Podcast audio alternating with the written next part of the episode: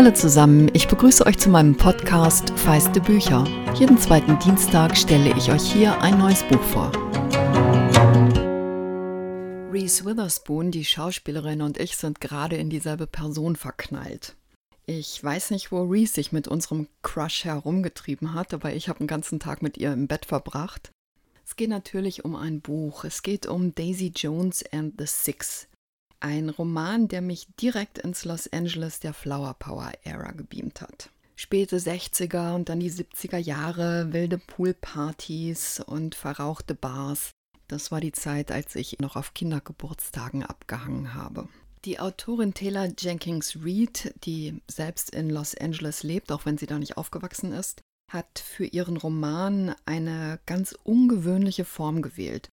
Beim Lesen hat man nämlich das Gefühl, man guckt eine Doku über eine Rockband, die im Rückblick ganz intime Einblicke in die Bandgeschichte gibt, nur dass man eben liest und nicht guckt oder hört. Auf der ersten Seite wusste ich noch nicht so ganz, wo ich bin, aber schon auf der zweiten Seite kommt Daisy zu Wort und ab da bin ich mit den Stimmen eigentlich einfach mitgeflossen. Im Mittelpunkt stehen dabei zwei Geschichten, die sich sehr bald miteinander verweben. Da ist Daisy Jones, ein Mädchen mit reichen Eltern, die sich nicht besonders für sie interessieren, sodass Daisy schon als 14-jährige nächtelang in den Clubs auf dem Sunset Strip abhängt, ohne dass irgendwem zu Hause das auch nur auffällt oder kümmert. Und da ist die Geschichte von Billy Dunn, der Leadsänger bei The Six ist, einer Band, die er mit seinem jüngeren Bruder Graham gegründet hat, der wiederum Leadgitarrist der Band ist. Aber erstmal zu Daisy. Es ist anfangs die Zeit des Summer of Love, späte 60er Jahre, Sex, Drugs, Rock'n'Roll und in dieser Welt ist jungen Frauen und Mädchen vor allem eine Rolle zugedacht, nämlich die Rolle des Groupies. Daisy ist 14 und wie eine der Stimmen im Buch sie beschreibt, ist sie so ein wahnsinnig großes, dünnes Mädchen mit Ponyfransen und den größten blauen Kulleraugen, die du je in deinem Leben gesehen hast, Mann. Jemand anderes erzählt, dass ein Kontaktlinsenunternehmen später, als Daisy dann schon berühmt war, getönte Linsen rausgebracht hat und sie als Daisy Blue vermarktet hat. Das sind so kleine nebensächliche Details im Buch, die aber genau dieses Gefühl vermitteln, man höre gerade wirklich jemandem dabei zu, wie er oder sie sich an etwas erinnert. Durch die Augen der anderen und auch von ihr selbst erzählt, entsteht das Bild der jungen Daisy, ein Mädchen, das viel lacht und das, Zitat, so gar nichts Abgebrühtes hatte. Und jemand sagt über sie, was ich sehr schön fand, das war, als würde man Bambi beim Laufen lernen zusehen. Gleichzeitig ist diese Daisy umweht von Einsamkeit, von einer Melancholie, was aber nicht dazu führt, dass irgendjemand dieses wohlstandsverwahrloste Mädchen in den Arm nimmt und sicher nach Hause bringt, sondern es führt sie direkt in die Groupie-Szene mit erstem Sex, der die ganze Romantisierung von Free Love Lügen straft und von dem Daisy sehr distanziert erzählt, was nicht nur daran liegt, dass sie Jahre später davon erzählt, also als Erwachsener, denn in dieser Doku reden wir natürlich mit der erwachsenen Daisy, sondern was auch an den Umständen liegt. Taylor Jenkins Reid, die Autorin, lässt dabei ganz geschickt Anekdoten einfließen, bei denen einem heute ganz anders wird. Sie erwähnt zum Beispiel beiläufig Iggy Pop und Sable Starr, die den Beinamen Queen of the Groupie Scene hatte und der Iggy Pop seinen Song Look Away gewidmet hat. Und darin gibt es die mehr als zwiespältige Zeile I slept with Sable when she was 13 Her parents were too rich to do anything. Das ist also die Szene, in der sich Daisy bewegt und in der wir sie kennenlernen. Die einzige, die auf sie aufpasst, ist ihre Freundin Simone. Simone ist auch diejenige, die sehr schnell sieht, dass in Daisy mehr Talent steckt als in irgendeinem der Musiker, mit denen sie abhängt. Ich lese euch jetzt mal eine frühe Passage vor, in der die erwachsene Daisy erzählt, wie sie das erste Mal eine Ahnung davon bekommt, dass in ihr selbst eine Singer-Songwriterin steckt. Damals hatte ich ein paar Typen getroffen, unter anderem auch Wyatt Stone von The Breeze. Aber ich empfand nicht dasselbe für ihn wie er für mich. Eines Abends rauchten wir einen Joint auf dem Dach seines Apartmenthauses drüben in Santa Monica und Wyatt sagte, ich liebe dich so sehr, ich verstehe nicht, warum du mich nicht liebst.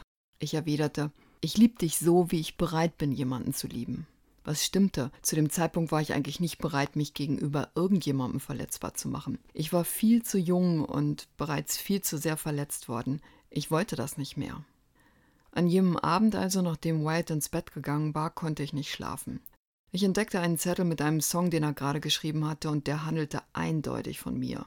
Irgendwie ging es um eine rothaarige und auch die Kreolen, die ich immer trug, kamen darin vor.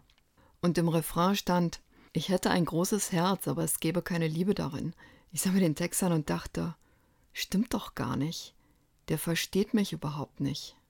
Ich dachte eine Weile darüber nach und dann nahm ich einen Zettel und einen Stift und schrieb ein paar Sachen auf. Als Wyatt aufwachte, sagte ich, dein Refrain müsste eher so lauten: Big eyes, big soul, big heart, no control. But all she got to give is tiny love. Er riss mir den Stift und den Zettel aus der Hand und meinte, sag das nochmal. Und ich antwortete, war nur ein Beispiel, schreib deinen verdammten Song selbst. Wenig später sagt sie dann in dieser Doku, also im Buch, ich hatte absolut kein Interesse daran, jemandes Muse zu sein. Ich bin nicht die Muse, ich bin der jemand. Punkt. Dass sich das alles so echt anfühlt, liegt nicht allein an Reeds Imaginationskraft. Der Roman ist stark inspiriert von der Geschichte von Stevie Nicks und Fleetwood Mac, die in den 70ern zu absoluten Superstars wurden. Ihr Album Rumors von 1977 ist bis heute eines der erfolgreichsten Alben aller Zeiten. Es hat sich mehr als 40 Millionen Mal verkauft. Und das Album Aurora, also Morgenröte, das Reed in diesem Buch entwickelt, ist ganz dicht auf den Spuren von Rumors. Kommen wir also zur zweiten Hauptgeschichte. Das ist die von The Six, vor allem die von Billy. Billy und sein Bruder Graham sind ohne Vater aufgewachsen. Der hat sich aus dem Staub gemacht, als sie sieben und fünf waren. Zurückgelassen hat er eine Silverton-Gitarre und damit den Weg der beiden stärker beeinflusst, als er es vielleicht anders getan hätte. Denn diese Gitarre ist von Anfang an mit großen Gefühlen aufgeladen. Die Brüder gründen als Teenager dann ihre erste Band. Billy ist dabei die treibende künstlerische Kraft und auch derjenige mit dem Gespür für die Texte. Mit seinem außerordentlichen Talent überrollt er später eins ums andere Mal seine Bandmitglieder und besonders der Gitarrist Eddie Loving nimmt ihm das wirklich übel. Reed fängt auch Eddies Stimme sehr überzeugend ein. Eddie, der gekränkte Musiker, der sich übersehen fühlt und von Billy und seinen Starallüren schwerst genervt ist. Ein toller weiterer Nebenstrang ist auch, wie Billys Bruder die Keyboarderin Karen umwirbt und sich einfach nicht abwimmeln lässt und ewig lange schmachtet, wie in einem guten Rocksong. Dabei ist Karen viel zu unabhängig für Grahams romantische Seele. Und dann stößt Daisy zur Band und die ganze Dynamik verändert sich nochmal. Wenn Daisy mit Billy Songs schreibt, fühlt sich das wirklich so an, als erlebe man gerade, wie ein Stück Musik entsteht. Und das liegt auch daran, dass Reed den Ton so toll einfängt. Sie nimmt einen mit ins Studio, sie nimmt einen mit in die Aufnahmekabine, sie nimmt einen mit an den Pool, wo die sitzen und schreiben und wieder rein in die Wohnung und nebenher auf dem Klavier klimpern. Das macht sie einfach toll. Und dass zwischen den beiden noch was ganz anderes mitschwingt, liegt ja fast in der Natur eines Rockromans. Aber Billy ist mit seiner Jugendliebe Camilla verheiratet und hat zwei Kinder.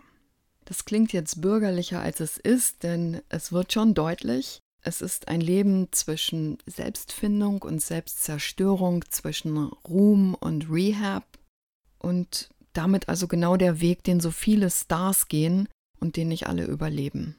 Dieses exzessiv zerstörerische hat Reed allerdings heruntergedimmt. Das ist vielleicht auch dem romantischen Unterton verpflichtet, der ihre bisherigen fünf Romane prägt. Ihr ahnt vielleicht schon, das ist jetzt nicht das literarische Highlight des Jahres, aber Daisy Jones and the Six ist ein Sommerroman, der mir richtig Spaß gemacht hat, voller Love, Sex, Drugs and Rock'n'Roll. Daisy Jones and the Six von Taylor Jenkins Reid ist als Hardcover bei Ullstein erschienen und kostet 19,99 Euro. Conny Lösch hat die 364 Seiten aus dem Amerikanischen übersetzt. Auf Spotify gibt es übrigens eine offizielle Playlist zum Buch und inzwischen auch mehrere inoffizielle. Natürlich mit viel Fleetwood Mac, aber auch mit Patti Smith, Dire Straits, den Stones und vielen anderen, die einen mit auf eine Zeitreise und durch den Sommer nehmen. Ich wünsche euch viel Spaß dabei und freue mich, wenn ihr feiste Bücher abonniert und anderen davon erzählt. Und wenn ihr Lust habt, euch mit mir auszutauschen, geht das am leichtesten bei Instagram.